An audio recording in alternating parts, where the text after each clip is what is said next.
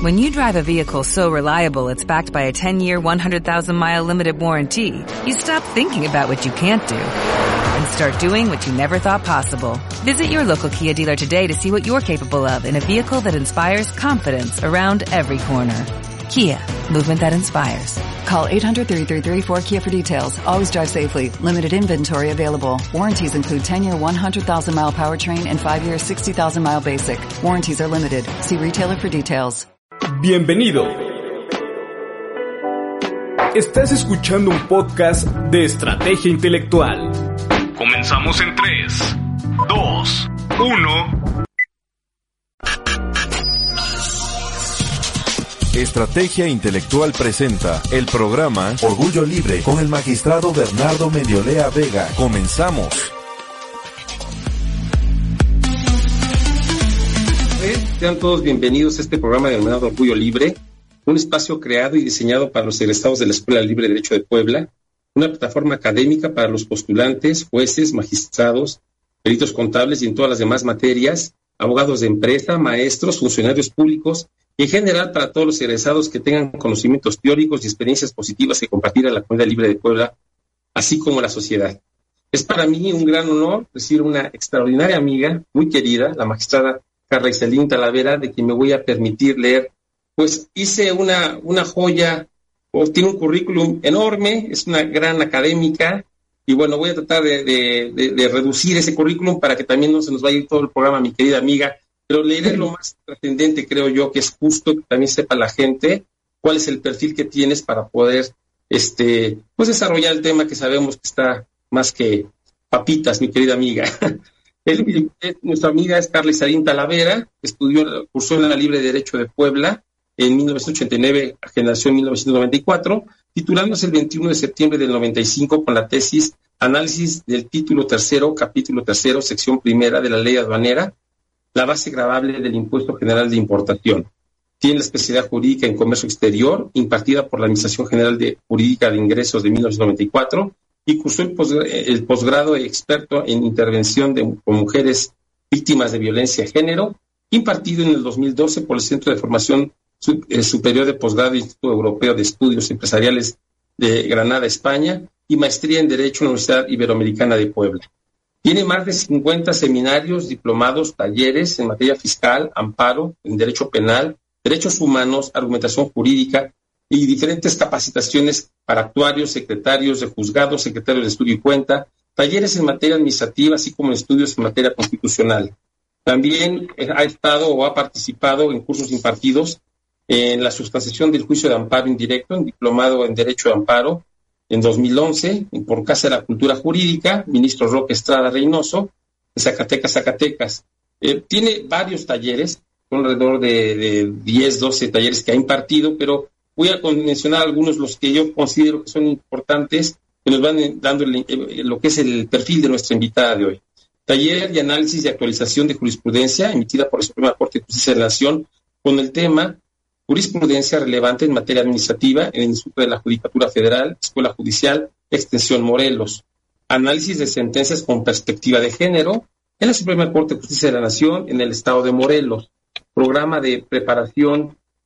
de nociones generales del derecho 2018, debates desde la Judicatura sobre el derecho administrativo y fiscal en el Instituto de la Judicatura Federal, curso básico de formación y preparación de secretarios del Poder Judicial de la Federación, estudios de especialidad ciclo escolar 2019, con la asignatura taller de elaboración de sentencias amparo en el Instituto de la Judicatura Federal. También con actividades académicas, ha sido docente en la Universidad Iberoamericana, Campus Golfo Centro, tramitaciones aduaneras en la Escuela Judicial del Instituto de la Judicatura Federal, las partes en el juicio de amparo y en la Escuela Judicial del Instituto de la Judicatura Federal, Extensión Zacatecas, de improcedencia en el juicio de amparo, programa Círculos de Estudio en la Asociación Mexicana de Juzgadores.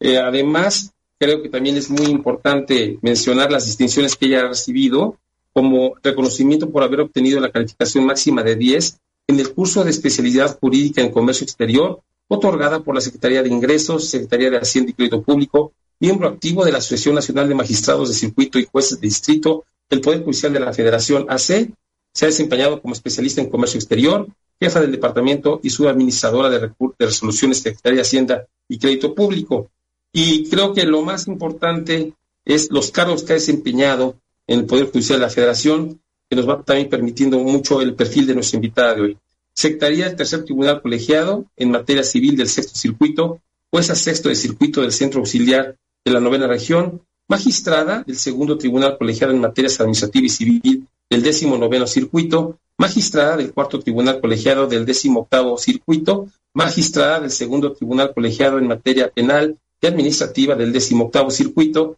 magistrada del Segundo Tribunal Colegiado en materia penal del sexto circuito, que es el cargo que actualmente ocupa desde hace muy, muy poco tiempo. Y bueno, amiga, con el tema de hoy, comentarios sobre el juicio de amparo adhesivo. Carlita, gracias por estar aquí en este programa. Bienvenida. Muchas gracias, amiga. No, hombre, al contrario, eh, gracias por la invitación. ¿Sí me escuchó? Perdón. Perfecto, te escuchamos. Ah, perfecto. Bueno, primero, este, agradecerte, amigo, la invitación a este programa. Eh, la verdad es que para mí es un honor estar en un programa que está eh, destinado a escuchar las voces de los exalumnos de mi alma mater. Y bueno, ¿qué te puedo decir? Para mí es un gran honor estar aquí y pues poder tener esta charla, así como tal, una charla de un tema que a mí me parece muy interesante, eh, dado que eh, pues representa una novedad en la nueva ley de amparo. Bueno, le decimos ya nueva ley de amparo, que ya de nueva ya tiene eh, muy poco porque es de 2013, pero, pero realmente para la práctica jurídica pues es un, es un tema que precisamente como se gestó en esta nueva ley de amparo ya en su, en su reglamentación en una, en una ley secundaria, pues ha tenido eh, que ser regulado por la jurisprudencia de la Suprema Corte de Justicia de la Nación, eh, pues dada esta, esta circunstancia de novedad en, el, en la existencia del amparo adhesivo. Eh, así para más o menos dar una referencia de lo que es este amparo adhesivo en nuestra, en nuestra legislación de amparo, eh, pues vamos a entenderlo en un primer momento como un juicio de amparo em, que se interpone o se promueve dentro de otro juicio de amparo, de ahí que pues es un, es un juicio que no guarda autonomía, es un, es un juicio que está eh, eh, casi en su totalidad, ya veremos que tiene algunos bemoles esa subordinación, pero casi en su totalidad subordinado al juicio de amparo principal y esto implica que en un mismo, eh, en una, en un mismo procedimiento de amparo se, tramitan dos juicios que son eh, promovidos por dos personas distintas con diferentes eh, intereses, es decir, con intereses encontrados, pero en contra de la misma resolución y que se resuelven en el mismo expediente, repito, y en una misma sentencia. Entonces, así, en este en esta subordinación al amparo, al juicio de amparo principal, vamos a encontrar este eh, juicio de amparo adhesivo, que es el, el, tema que nos que, venimos hoy a, hoy a tratar. Eh, más o menos para hablar de los antecedentes de este eh, de esta adhesión al juicio de amparo, vamos a platicar que surgió en un primer momento en el proyecto de ley de amparo reglamentaria de los artículos 103 y 107 de la Constitución Política de los Estados Unidos Mexicanos, que fue preparado por la Suprema Corte eh, en el año 2000. Em, en esta publicación se da cuenta de los trabajos en donde ya se discuten algunos preceptos en donde se pretende la introducción a la legislación eh, mexicana de este juicio de amparo adhesivo. En 2001 se publica el proyecto de la Suprema Corte de Justicia de la Nación eh, de la Ley de Amparo Reglamentaria de los artículos 103 y 107 de la Constitución Política de los Estados Unidos Mexicanos, y es aquí donde ya se aterriza en dos preceptos, eh, específicamente los artículos 179 y 180, eh, la adhesión al juicio de amparo. este eh, amparo adhesivo que se contempla en estos dos artículos, que finalmente son los que preceden a los artículos que vamos a, comentar eh, con posterioridad del 181 al 182 de la ley de amparo actual, em, ya regulan, eh, les comentaba, esta cuestión de la posibilidad de que la parte que haya obtenido una sentencia favorable en un juicio pueda adherirse al juicio de amparo hubiera sido promovido por cualquiera de las otras partes dentro del procedimiento en el que se dictó el acto reclamado. También ya en este precepto, en estos preceptos, se contempla un plazo para la promoción de este juicio de amparo y eh, se habla, igual que en la ley actual, del plazo de 15 días para la promoción del juicio de amparo eh, adhesivo. Eh, aquí ya se especifica cuál será la materia del juicio de amparo adhesivo en ese tiempo eh, así vislumbrada, en, cuanto se establece que los conceptos de violación que se pueden hacer valer dentro de esta adhesión al amparo deben estar encaminados a fortalecer las consideraciones que eh, se expusieron en la sentencia definitiva, es decir, las que sustentan la sentencia definitiva, que es materia de amparo, eh, en donde se determinó un punto resolutivo favorable los intereses del quejoso adherente. Y también se establece en, esta, eh, en este proyecto que les estoy comentando, como en, el, eh, como en la ley actual, la posibilidad para el quejoso adherente de impugnar las resoluciones o las consideraciones que concluyan en un punto decisorio que perjudica al adherente vamos a ver que esta disposición que se viene, eh, de la que se viene hablando desde este proyecto del que les estoy comentando, en realidad no tiene una aplicación como tal en, la, en, el trámite actual del juicio de amparo adhesivo. Ya la Corte ha matizado mucho, y ya vamos a ir platicando más o menos en qué sentido se ha matizado esta cuestión, pero eh, tanto en la ley actual como en este proyecto, eh, se pretendía que el juicio de amparo adhesivo pudiera darle la posibilidad al que quejoso adherente de impugnar las consideraciones que concluyeran en algún punto decisorio que le perjudicara. Vamos a ver, eh, les digo que esto no es tan exacto en la práctica del, juicio de amparo adhesivo, pero eh, bueno, eso lo tocaremos después. Además, también ya en este proyecto se em, eh, habla de la obligatoriedad del quejoso adherente de impugnar dentro del juicio de amparo adhesivo todas las violaciones procesales que hubiera considerado cometidas durante la substanciación del procedimiento que dio origen a los actos reclamados. Incluso ya desde ahí, y vamos a ver que eso sí pervive este, en la actualidad, y de hecho es una de las eh, cuestiones fundamentales que se deben tomar en consideración cuando se promueve un amparo adhesivo, eh, que el quejoso adherente tiene la carga procesal de, en el juicio de amparo adhesivo, en la demanda de amparo adhesivo, hacer valer todas las violaciones procesales que eh, hubieran cometido, les repito, eh, durante el procedimiento que dio origen al acto, al acto reclamado.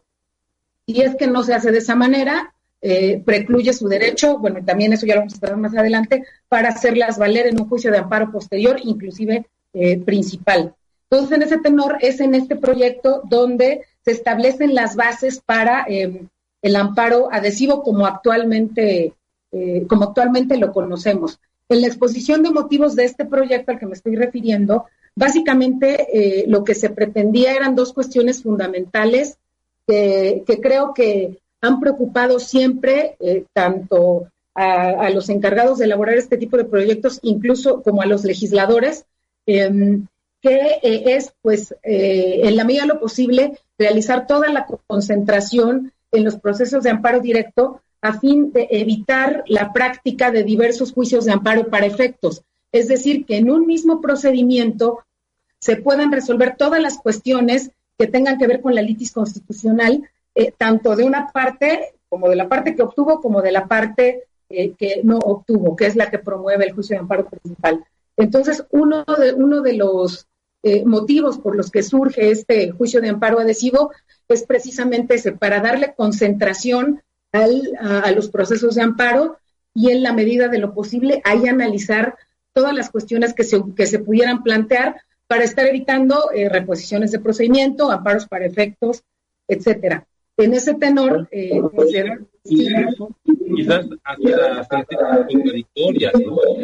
Efectivamente, también para evitar sentencias contradictorias eh, cuando existen partes que obtienen incluso parcialmente cada una por su parte eh, y se promovieran dos juicios de amparo principales distintos, pudiera darse ese eh, tema de, obtener fallos contradictorios. Entonces, en ese tenor es eh, esta concentración de los procesos de amparo lo que, lo que se pretende eh, con la instauración de este amparo adhesivo de la, o, de la posibilidad de adherirse al juicio de amparo promovido por alguna de las partes. También otra mm, eh, circunstancia que es fundamental eh, y así se establece en la exposición de motivos de estos preceptos de los que les estoy comentando, es precisamente la posibilidad de la parte que obtuvo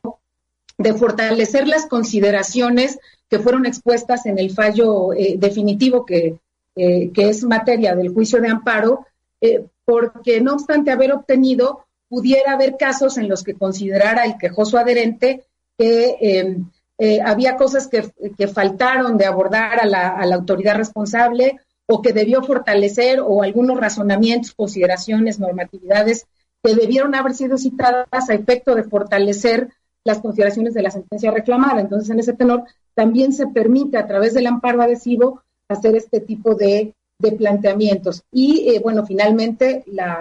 eh, una de las cuestiones también fundamentales eh, que se consideran en esta exposición de motivos es lo que les comentaba yo, que en el mismo procedimiento se analicen todas las violaciones que se hubieran podido cometer dentro del procedimiento que dio origen al acto reclamado. Em, esto es muy importante porque precisamente tiende a evitar lo que habíamos dicho en un principio, eh, la diversidad de juicios de amparo o de, sentencias de amparo para efectos que finalmente pueden eh, alargar un procedimiento muchos años o, o, mucho tiempo cuando en un solo procedimiento si se obliga o se impone la carga de la prueba al quejoso, tanto principal como adherente, eh, señalar en la demanda respectiva todas las violaciones, pues entonces eso implica que en el mismo procedimiento se tendrían que analizar a efecto de que quedara depurado el procedimiento en su caso, eh, en caso de que fueran eh, procedentes estas violaciones, y si no, pues ya no hubiera materia para discutirlo en posteriores amparos. Ustedes ya lo vamos a platicar un poquito más adelante, pero bueno, ya sabemos que conforme a la ley de amparo actual tanto en el juicio de amparo principal como en el adhesivo, es indispensable que el quejoso señale en la demanda respectiva todas las violaciones procesales que se hubieran podido cometer durante el procedimiento instaurado para el dictado del acto reclamado, so pena,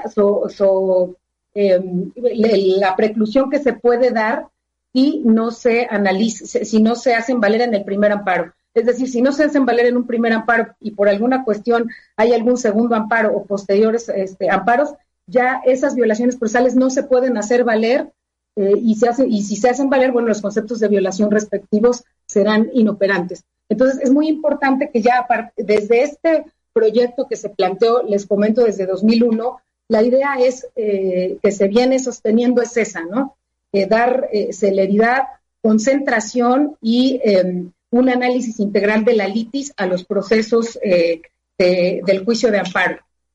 Eh, bueno, este proyecto finalmente eh, sabemos que no tuvo una vigencia en el derecho porque se hizo hasta la ley de, la ley de amparo de 2013. No obstante, ya en la reforma constitucional de, del de junio de 2011, surge constitucionalmente, esto es importante eh, destacarlo, solo constitucionalmente la adhesión al juicio de amparo directo en el segundo párrafo, en el inciso A del artículo 107 constitucional, en donde ya se establece que la posibilidad de que la parte que haya obtenido una sentencia favorable o, y la que tenga interés en que subsista el acto reclamado puede presentar un amparo eh, en forma adhesiva a aquel que promueva cualquiera de las partes dentro del procedimiento. Aquí em, les comentaba que es una eh, disposición constitucional que surgió eh, desde 2000, eh, desde la ley de, desde la reforma constitucional de 2011. Sin embargo, como sabemos y como ya comentamos hace un momento, la ley de amparo gente,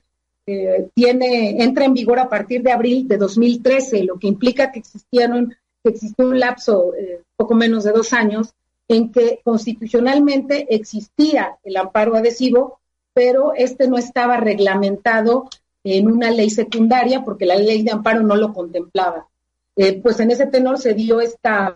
esta situación y se dio la promoción ya de amparos adhesivos, eh, aunque no existía eh, una reglamentación secundaria. Y bueno, esto dio origen a, una contradicción de tesis en donde finalmente lo que se decidió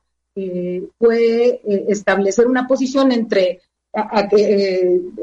establecer una posición porque había tribunales que decían que no era posible hacer una, la tramitación del amparo adhesivo, no podía tramitarse un amparo adhesivo porque no existían disposiciones secundarias que eh, explicaran cuál era el trámite y que pues eh, no obstante que, que, existiera constitucionalmente la figura, no podía eh, hacerse un trámite ya en la realidad, en contraposición a otros tribunales colegiados en donde sí se le daba trámite al juicio de amparo, estableciendo que era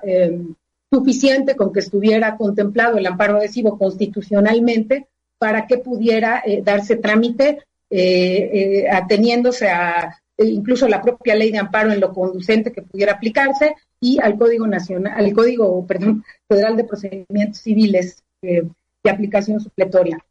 Y bueno, finalmente la Corte resuelve esta contradicción de criterios a la que me refiero y determina que en aplicación directa de la, del precepto constitucional, sí es posible, o más bien es eh, eh, procedente la tramitación del amparo adhesivo, aunque no exista una reglamentación eh, secundaria, esto a fin de cumplir con la garantía de acceso a la justicia y dado que existe la disposición, existía ya desde ese momento la disposición constitucional que permitía la tramitación del amparo adhesivo, y em, ya empezaron a tramitarse, incluso la, Suprema Corte dijo, bueno, pues que los tribunales tendrían que aplicar en lo conducente las disposiciones a las que ya me refería, que es el Código Federal de Procedimientos Civiles y el, la ley de amparo en las partes que pudieran eh, aplicarse eh, para efectos ya de la, de la tramitación propia de el amparo adhesivo. Entonces así se empiezan a tramitar estos juicios de amparo adhesivos eh, o, o estas adiciones al, al, juicio de amparo principal y es ya en la ley eh, que actualmente eh, es vigente, que es la que comentábamos de abril del año 2013, en donde se contempla en los artículos 181 y 182 eh, de la ley de amparo este juicio de amparo adhesivo o la adhesión al juicio de amparo. Le llamamos juicio de amparo adhesivo como para facilidad, pero bueno, es la forma de adherirse o la posibilidad de adherirse al amparo principal por quien obtuvo una sentencia favorable. Esa es la, la cuestión. Eh, ya em, eh, eh, una vez establecido este juicio de amparo en los artículos 181 y 182, podemos ver que la reglamentación secundaria en realidad em, es muy corta o muy em, a veces no tan abundante como debiera ser para efecto de lo que ya representa en la práctica el análisis del amparo adhesivo, la promoción del amparo adhesivo, la legitimación del amparo adhesivo, y es por ello que pues, la Suprema Corte eh, de Justicia de la Nación ha hecho ya diversos pronunciamientos que ahorita vamos a ir analizando eh, poco a poco respecto de las cuestiones que son particulares del amparo adhesivo ya en cuanto a su trámite y que no están en la, en la ley de amparo, incluso hasta eh, hay cuestiones que se interpretaron de la ley de amparo como que un poco diferentes al texto de la literalidad y que también ya, ya iremos comentando. ahorita me gustaría previamente hacer el análisis de estas cuestiones jurisprudenciales, platicar un poco del el trámite del juicio de amparo y de dónde encontramos dentro del trámite del juicio de amparo a este amparo adhesivo, es decir, en qué parte del procedimiento o de las fases del juicio de amparo se puede promover este amparo, este amparo adhesivo. Para ello, bueno, a mí siempre me gusta cuando platico del, del trámite del juicio de amparo directo, explicar que este pues tiene básicamente tres fases que son las, las que eh, pudiéramos detectar así de manera, eh, de manera muy clara y em, para efectos didácticos como que son, es muy sencillo de entender. Y estas tres bases las encontramos, bueno, primero desde la presentación de la demanda, que como sabemos se hace ante la autoridad responsable, eh, hasta que la autoridad responsable remite la demanda al tribunal colegiado. Esa sería la primera fase. La segunda fase, cuando el tribunal colegiado eh, radica la demanda, eh, la admite hasta que, antes de que se dicte el auto de turno. Y la tercera fase de este procedimiento del juicio de amparo directo sería desde que se, se dicte el auto de turno, que es el que hace las veces de citación para sentencia dentro del juicio de amparo directo, hasta que ya se emite el fallo eh, dentro del juicio de amparo directo. Ya posteriormente eh, pudiéramos hablar de, cuestiones relativas a la ejecución, si es que hubiera una cuestión de amparo eh, para efectos o, del cumplimiento, pero bueno, ya propiamente estas tres fases son las que corresponderían a la presentación de la demanda y hasta el fallo que, se, que se dicta en el, en el juicio de amparo directo. Bueno, aquí ya sabemos que cuando se presenta la demanda, la autoridad responsable, se presenta la demanda ante la autoridad responsable, la autoridad responsable tiene la obligación de revisar que se cumplan con los requisitos de copias, etcétera, em, para efecto de establecer que la demanda de amparo viene debidamente integrada, una vez que em, eh, considera la autoridad responsable que existe eh, esta em, correcta integración de la demanda de amparo, entonces tiene la obligación la propia autoridad responsable de emplazar a los terceros interesados. Este emplazamiento eh, se lleva a cabo conforme a las disposiciones de la ley de amparo. Efectuado esto es cuando ya la autoridad responsable, eh, al pie de la demanda de amparo, realiza una certificación en donde señala la fecha en que se presentó la demanda, eh, establece los días inhábiles que correspondieron al, plazo para la presentación de la demanda y la fecha en que se notificó la sentencia definitiva eh, reclamada. Eh, una vez hecho esto, elabora el informe justificado y entonces ya remite al tribunal colegiado la demanda con el informe justificado, con las constancias de emplazamiento y eh, con todas estas cuestiones que tiene la obligación de integrar como autoridad responsable. aquí termina, bueno, en el sistema penal acusatorio tiene que hacer inclusive alguna, algún índice cronológico del desarrollo de la audiencia en que se dictó el acto reclamado para poder ya enviar el eh, expediente al tribunal colegiado que va a conocer eh, del juicio de amparo.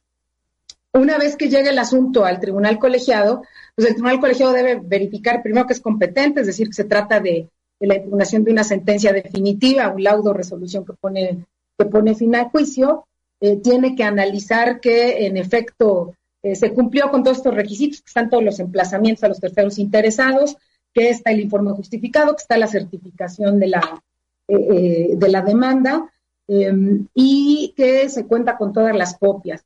En dado caso que se diera eh, que están cumplidos todos estos requisitos, entonces es aquí donde el presidente del tribunal colegiado admite la demanda de amparo. Aquí es donde encontramos la primera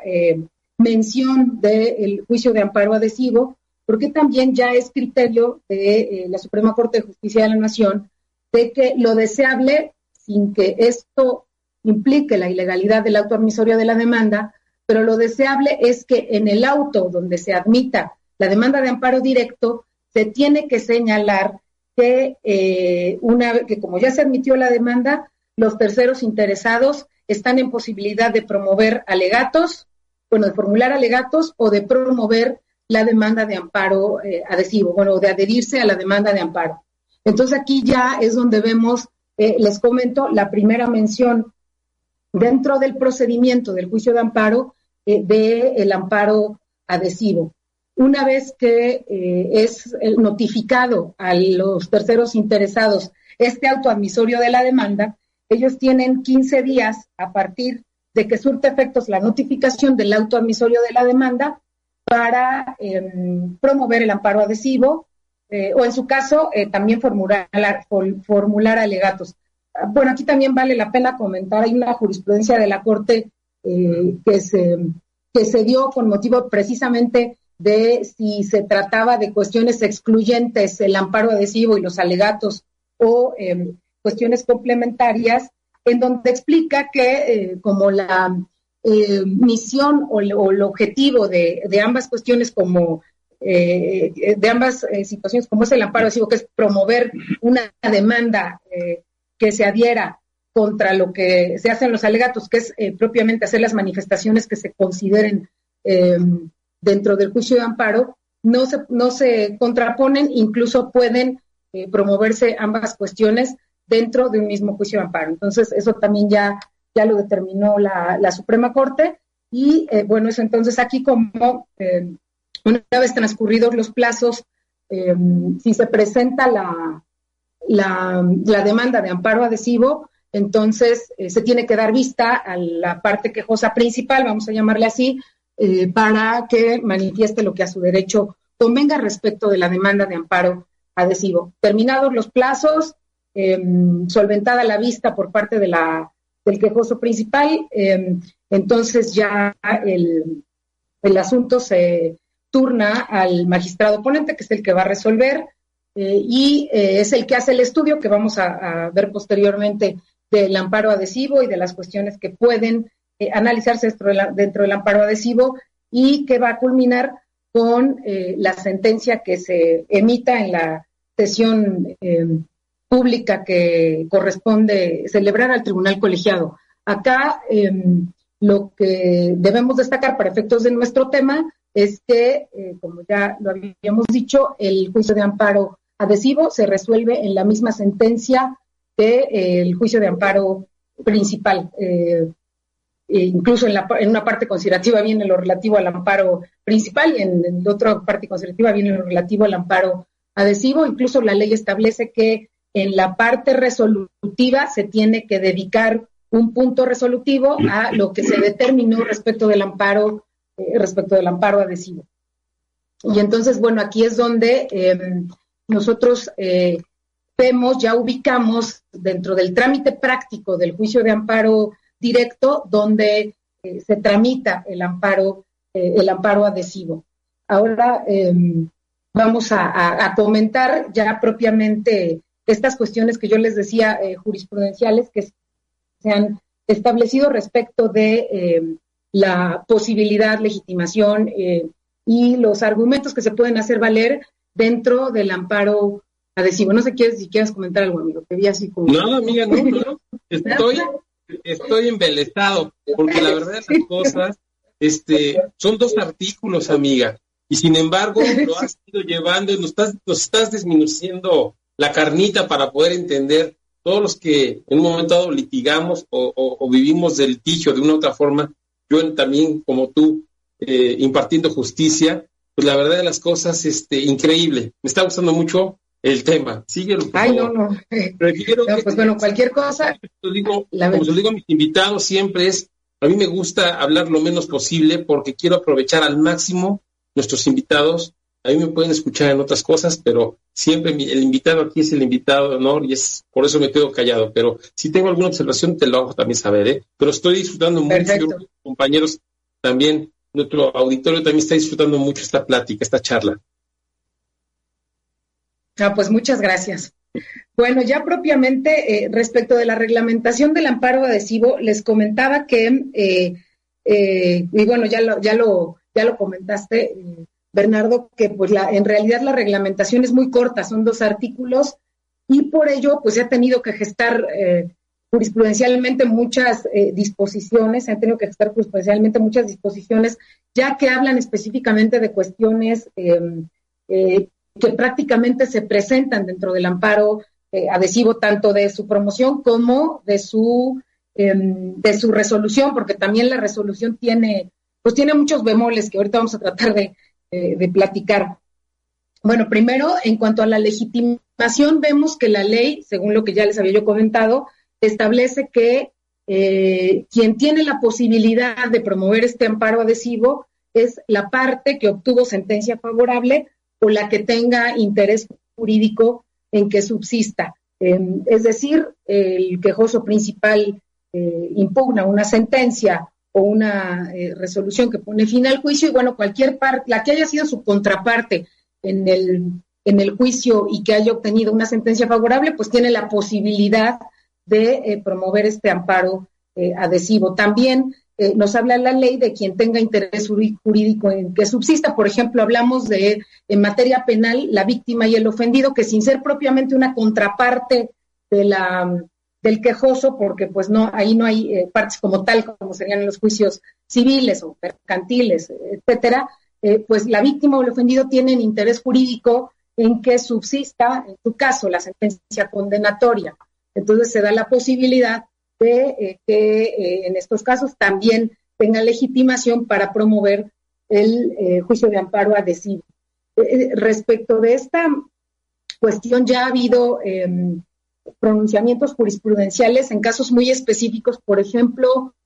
cuando se trata del juicio contencioso administrativo, sabemos que el juicio contencioso administrativo de origen, el que llamamos juicio de nulidad, eh, el que se ventila ante el Tribunal Federal de Justicia Administrativa, eh, se, la litis se plantea entre pues un particular y una autoridad que actúa pues como autoridad contenciosa, autoridad fiscal, y en ese tenor pues así se plantea la litis en el juicio contencioso administrativo. Cuando inicia la tramitación de este juicio de amparo directo, eh, adhesivo, eh, las autoridades que habían eh, fungido como demandadas dentro del juicio contencioso administrativo empezaron a promover juicios de amparo adhesivos precisamente con base en esta situación de que son quienes son obtuvieron la sentencia favorable y pues eran contrapartes de los quejosos en los juicios naturales o en los juicios de origen. Sin embargo, ya en este caso la Corte estableció que eh, las autoridades demandadas en el juicio contencioso administrativo eh, carecen de legitimación para promover el eh, juicio de amparo adhesivo porque no acuden en defensa de intereses particulares, sino en defensa de intereses públicos. Y en ese tenor, pues el juicio de amparo está em, em, especificado o establecido para defender derechos humanos en favor de las personas. Entonces, en ese tenor ya se determinó por parte de la Corte que estas autoridades demandadas en los juicios contenciosos no tienen legitimación para promover em, el amparo adhesivo. También en materia penal, eh, tratándose del Ministerio Público adscrito al Tribunal de Apelación en el que se dictó la sentencia reclamada, ya también la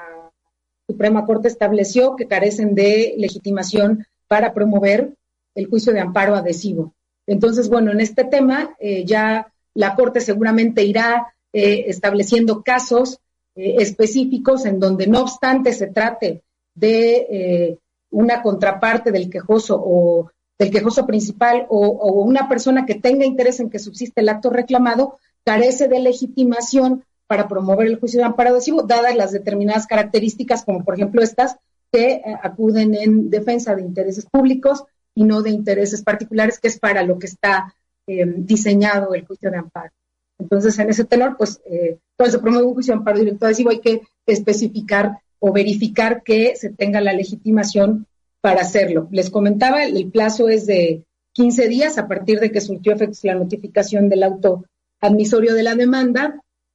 Y eh, aquí el artículo 182 de la ley de amparo establece que el juicio de amparo adhesivo o la adhesión al juicio de amparo eh, solamente procede para tres cosas. Eh, vamos a, dividirlas en tres. Primero, fortalecer las consideraciones que se vierten en el fallo definitivo, como lo que platicábamos hace un momento. El, el quejoso quiere em, completar o apoyar las consideraciones eh, que sustentan la sentencia reclamada o em, o dos casos más cuando existan violaciones al procedimiento que eh, perjudicaron al que, bueno, que, que se cometieron en perjuicio del quejoso adherente y que em, pudieran perjudicar en este nuevo juicio de amparo. Y también puede hacer valer eh, violaciones cometidas dentro de la sentencia que eh, pudieran afectarle al quejoso adherente. Todo esto es muy importante destacarlo que estas violaciones únicamente se van a analizar dentro del procedimiento, dentro del juicio de amparo, siempre y cuando, ya vamos a ver ahorita cuál es más o menos la forma como se analiza, siempre y cuando sea procedente el juicio de amparo eh, principal. De no ser procedente el juicio de amparo principal, entonces ya no se analizarían ninguna de estas cuestiones. pero sí, em, lo que es importante aquí destacar es que para efecto de verificar si un juicio de amparo adhesivo eh, es procedente, se tiene que em, tener la certeza de que se está combatiendo algunas de estas tres cosas o eh, se están este, haciendo valer algunas de estas tres cosas. Fortalecer las consideraciones del fallo, em, hacer valer violaciones al procedimiento cometidas en contra del adherente o violaciones cometidas en la sentencia. Son las tres cuestiones que se pueden eh, eh, argumentar dentro del juicio de amparo adhesivo. No se pueden hacer valer, y esto es fundamental y también ya está muy tratado por la jurisprudencia, no se pueden hacer valer eh, violaciones que causen al, eh, que hubieran causado perjuicio a la parte que obtuvo desde el dictado de la sentencia. Porque en este caso, si hay alguna violación que se hubiera cometido en la sentencia, em, que, que, le hubiera perjudicado desde que se dictó la sentencia, tiene que promover un amparo principal, porque el amparo adhesivo, ya quedamos solamente es para la parte que obtuvo y en las partes de la sentencia reclamada que obtuvo resolución favorable. Pudiera ser que obtiene, eh, se me ocurre un ejemplo, obtiene, en un juicio mercantil eh, todas las prestaciones, pero el tema de costas no, no, no obtiene porque se, eh, absuelve del pago de costas. Bueno, si esta es una cuestión que, em, que le perjudica aparte, entonces se tiene que promover un amparo en lo principal. Por eso es muy importante, y la Corte ya ha sido enfática, es que esto se confundió un poco porque al parecer por el texto del artículo 182 pareciera que el quejoso adherente está en posibilidad de promover, eh, eh, impugnando las partes de la, de la resolución que le perjudican. Sin embargo, esto ya fue eh, estudiado, analizado y matizado por la Corte en el sentido de que si hay alguna cuestión que perjudica al, al quejoso desde el momento del dictado de la sentencia, tiene que promover un amparo principal porque el adhesivo, como ya lo hemos eh, dicho, pues es, está subordinado al, principal y por ello pues solamente depende de em, las partes que eh, pudieran afectarle al quejoso si fuera eh, que el amparo adhesivo, que el amparo principal resultara fundado.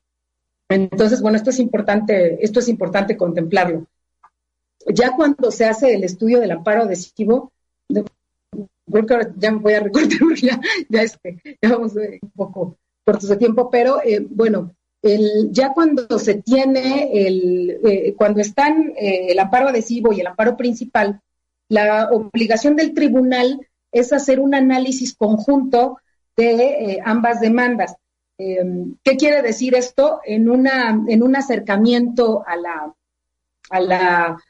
a la litis que se plantea en ambos, en ambos amparos, tiene el tribunal que determinar em, primero cuáles cuestiones del amparo principal y, eh, y, del amparo adhesivo se encuentran relacionadas, es decir, que se tienen que analizar juntas cuáles tienen em, alguna, eh, este, alguna cuestión de separación, em, a efecto de establecer eh, cuáles cuestiones tienen que analizarse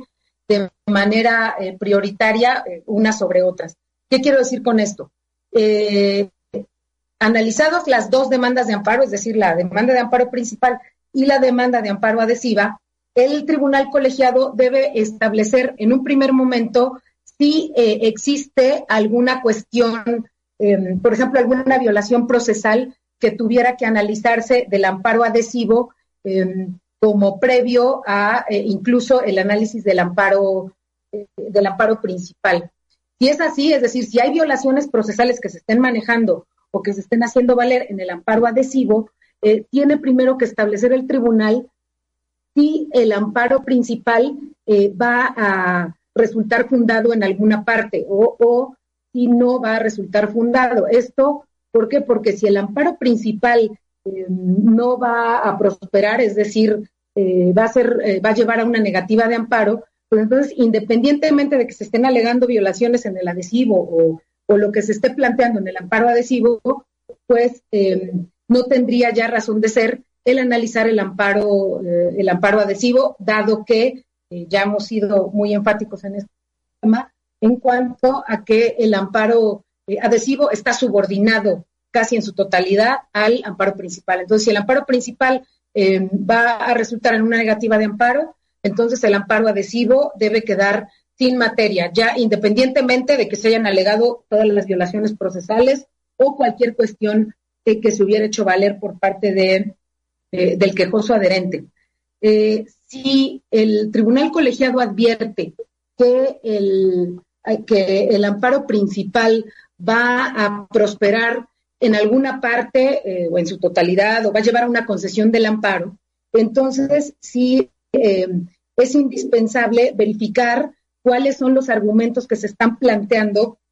en el amparo adhesivo. Em, ¿Por qué? Porque si va a declarar fundado un argumento que se está planteando en el amparo principal y en el amparo adhesivo se están planteando eh, eh, argumentos para robustecer la parte de la sentencia respecto de la que se va a conceder el amparo principal, entonces pues la, el tribunal colegiado tendrá que eh, analizar el amparo principal señalando que resulta fundado y además tendrá que analizar el amparo adhesivo en la parte que pretendía robustecer esas consideraciones que van a ser materia de concesión del amparo y explicar en el amparo adhesivo, en la, al resolver el amparo adhesivo, porque no obstante también todas esas nuevas consideraciones con las que se pretende robustecer la sentencia, eh, de cualquier manera resultan infundadas porque eh, lo que procede es la concesión del amparo eh, respecto de esa parte de la sentencia. Entonces ahí hay un análisis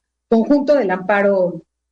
principal y em, del amparo adhesivo. También hay casos, por ejemplo, en los que el, en el amparo adhesivo se plantea una violación que es de estudio prioritario, inclusive al amparo principal. Em, aquí, bueno, ya hemos eh, dejado claro que solamente se pueden analizar violaciones procesales eh, en el caso en el que hubiera de resultar fundada, eh, fundado algún argumento del amparo principal, em, esas violaciones pudieran afectar al quejoso, eh, dada la concesión del amparo principal. Bueno, planteado esto así, si hay una violación procesal que sea de estudio preferente y que incluso implique que ya no se pueda analizar el amparo principal, puede llevar al sobreseimiento en el amparo principal. ¿Qué quiero decir con esto? Se plantea una violación procesal en el amparo adhesivo, se advierte eh, de manera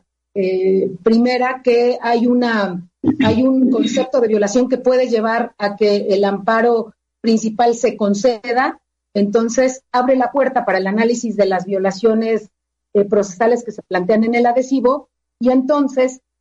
se advierte que hay una violación procesal que es de estudio prioritario porque vamos a pensar que se refiere, eh, que, se, que, implica una reposición del procedimiento hasta la admisión de pruebas. Entonces, pues eso implicaría que ya no se pudiera analizar la sentencia reclamada porque ya está, eh, la, sentencia reclamada se quedaría insubsistente con motivo de esa reposición del procedimiento que se hace en el adhesivo. Entonces, en esos casos, el, ahí se analiza primero el amparo adhesivo, se, se, se deja insubsistente la sentencia reclamada para que se reponga el procedimiento y el amparo principal ya no se analizaría, dada esta cuestión que se da este, procesalmente. Este es el único caso donde, a pesar de que el juicio de amparo adhesivo es totalmente subordinado al principal, pues este caso eh, veríamos que incluso tiene em, prioridad el análisis del, amparo adhesivo y eh, pues ya eh, la resolución en el adhesivo implica que incluso no se pueda analizar el juicio de amparo principal. bueno, em, y entonces, en este tenor, eh, aquí advertimos que, el, que cuando se hace el análisis conjunto, puede haber casos en los que em, se tenga que resolver ambos amparos y eh, casos en los que uno se, uno se, puede resolver y otro no se puede resolver. aquí es importante también que cuando se haga el análisis del, de, las demandas de amparo principal y de la de amparo adhesivo, se eh, tenga que eh, verificar que el amparo adhesivo sea procedente. Ya hemos comentado eh, hace un momento que para que sea procedente, bueno, primero se tiene que tener la legitimación, es decir, la parte que obtuvo y en los casos en los que jurisprudencialmente no está dada la posibilidad para hacerlo. Y también que se planteen estas cuestiones, que sean robustecer las consideraciones de la sentencia y eh, las violaciones procesales o, eh, que se cometen en la sentencia. Pero eh, también aparejado a esto, ya una vez que se está analizando si procede o no el, amparo adhesivo, es posible que si no se da alguno de estos supuestos de, les comento, de la legitimación o, de los supuestos eh, presupuestos procesales para que proceda el amparo adhesivo, entonces procede el sobreseimiento en el amparo adhesivo, es decir, ahí se analizaría el principal normal y se sobreseería en el amparo adhesivo, pero porque el amparo no cumple con un el adhesivo no cumple con un requisito que establece la ley para su procedencia. Aquí es muy importante también, hay una jurisprudencia de la Corte muy interesante en donde ya estableció que tratándose del amparo adhesivo, no aplican las causales de improcedencia del artículo 61 de la ley de amparo. Eh, es decir, acá, em, para que se pueda sobreseer en el juicio de amparo adhesivo, únicamente se puede invocar la em, causal de improcedencia, la que es residual, la de la, la, fracción 23 del artículo 61, en relación con el artículo 181 o el 182 vamos a pensar que no se promovió dentro de los 15 días, entonces sería el, esta fracción 23 en relación con el artículo 181 que establece el plazo, ¿no? O eh, que establece que la parte que obtuvo eh, y, hay una falta de legitimación, entonces sería, se aplicaría la fracción 23 en relación con el 181 o el 182. No se pueden aplicar eh, las causales de improcedencia que establece el artículo 61 para efecto de sobreseer en el juicio de amparo adhesivo. Em, entonces, bueno, acá eh, también esto es importante, esto es importante de comentar. Y em, cuando son eh, fundados los conceptos de violación eh, del amparo principal, ya habíamos dicho, se tiene que analizar los argumentos que se vienen planteando en el adhesivo. Em, siempre dependerá eh, de, si las cuestiones se encuentran relacionadas, el amparo principal y del amparo adhesivo, para que el tribunal colegiado pueda establecer cuáles son las partes que puede analizar y em, cuáles son aquellas que no, que no se pueden analizar. Es que creo que ya estamos encima del tiempo, ¿verdad? Así es, amiga. Bueno, estamos en los últimos ya minutitos del programa, es correcto. Sí, bueno, entonces nada más así, eh, eh, rápidamente, eh, así entenderíamos que el, amparo adhesivo eh, puede ser eh, sobreseído, la, resolución que puede tener un amparo adhesivo puede ser sobreseerlo eh, cuando no se dan estos presupuestos que establecen los artículos 181 y 182 de la ley de amparo para su procedencia, el amparo se sobresee. Cuando el amparo principal es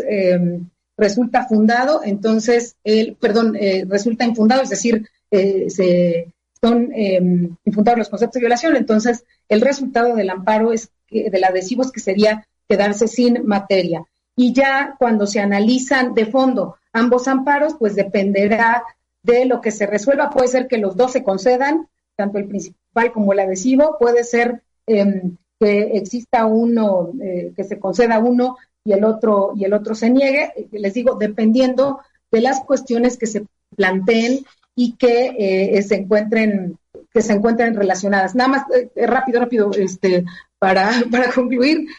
dos cosas que se me hacen muy, muy importantes, que em, ya también jurisprudencialmente estableció la Suprema Corte que em, todas las violaciones procesales que se hubieran cometido en contra del adherente em,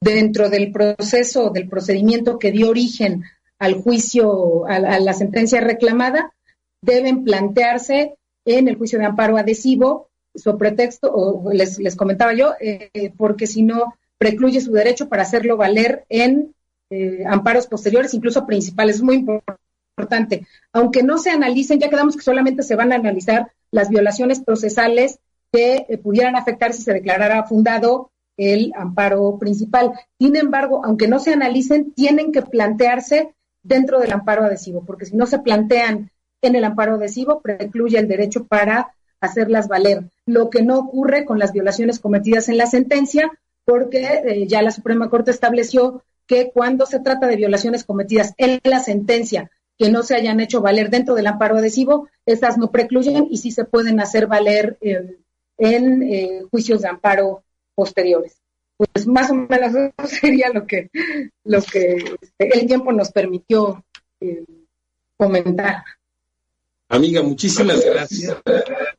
Efectivamente, ya estamos ahorita terminando ya nuestro, nuestro programa. La verdad, este, de veras estoy sumamente agradecido por tu presencia y sobre todo, este, muy, muy contento de, de ser testigo de un tema muy difícil. La verdad es que muy pocos abogados, te lo digo sinceramente, mi querida Carla, se atreverían a tocar un tema estos. Hemos tomado, eh, han tocado temas aquí en Orgullo Libre de ecología, laboral, fiscal, administrativo, y hemos tocado de veras una, muchísimos temas muy diversos en materia civil este, y en materia de amparo. Pero en materia de amparo, no cualquiera se avienta el, el, el amparo adhesivo, porque realmente se tiene que manejar muy bien la materia de amparo como lo haces tú. Tienes que tener todos los criterios jurisprudenciales, porque la verdad, este, pues no cualquiera podría hacerlo. Lo, has hecho magistralmente.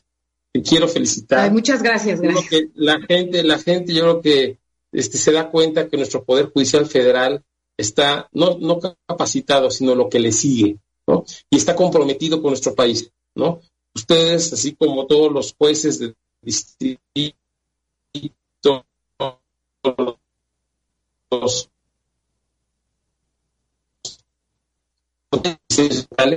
eh, la situación tan difícil del país. Pero cuando yo soy testigo de una funcionaria como tú, que maneja, cómo maneja la ley y con ese amor por el derecho, creo que todos tenemos que estar muy tranquilos de que estamos en buenas. Muchas gracias, Carla. Te agradezco mucho. muchas gracias. Al contrario, muchas gracias por la invitación, de verdad muy contenta, muy a gusto y este, esperamos vernos pronto por aquí. Muchísimas gracias. Nos vemos pronto, amiga, y yo, bueno, yo como siempre agradezco al auditorio que amablemente martes a martes nos escucha, nos sintoniza. Como dijera Joaquín López Dóriga, sin ellos no somos nadie. así, que por ello hacemos, por ellos hacemos este martes, cada martes hacemos este programa con mucho cariño para ellos y darles gracias a Estrategia Intelectual la verdad, y a Juan Carlos Sierra, nuestro operador, y a todas las gentes que, que, martes a martes nos permiten estar en contacto con, todo nuestro auditorio. Muchísimas gracias, Carla, y muchísimas gracias al auditorio. Muchas gracias. Nos, próximamente, el próximo martes. gracias.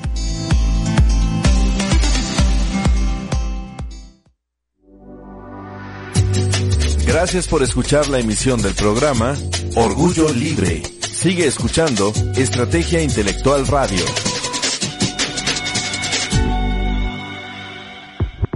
Terminamos. Gracias por escuchar este podcast.